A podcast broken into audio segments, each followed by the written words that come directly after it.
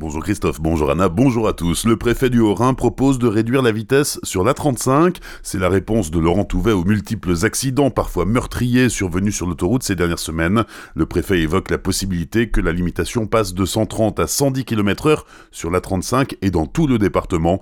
C'est déjà le cas par exemple entre la déviation de Célestat et le sud de Colmar. Un motard de 58 ans gravement blessé dans un accident hier matin sur la départementale 1422 entre Chervillers et Dambac-la-Ville. Il a percuté un poids lourd avant de glisser sur une cinquantaine de mètres. La victime originaire de Bar a été évacuée vers l'hôpital de Haute-Pierre. Le chauffeur du camion est indemne. Dans le choc, la moto a percé le réservoir de 500 litres du poids lourd. La route a été fermée à la circulation le temps de nettoyer la chaussée. Les opposants au grand contournement ouest de Strasbourg en appellent désormais au président de la République. Samedi, le collectif GCO Non Merci a écrit à Emmanuel Macron pour demander la mise en place d'une commission de médiation permettant une remise à plat du dossier. Les opposants dénonce un triple déni écologique, démocratique et de justice.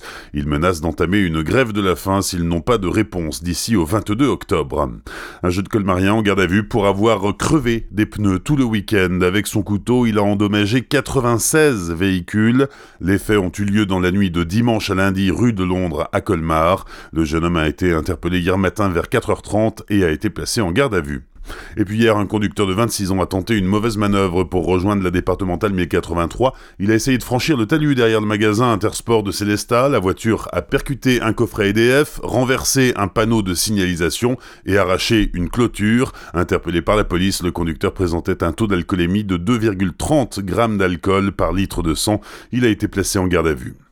Au chapitre sportif, la handballeuse alsacienne Roxane Franck est appelée en équipe de France A. La jeune gardienne de 20 ans qui évolue actuellement sous les couleurs de Besançon participera à un stage de préparation pour l'Euro à partir de dimanche et toute la semaine prochaine.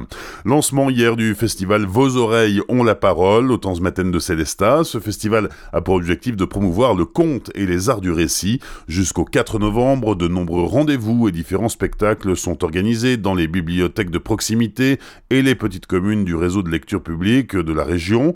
Vos oreilles ont la parole a été lancé en 2009, mais depuis trois ans, il est porté par le conseil départemental du Bas-Rhin.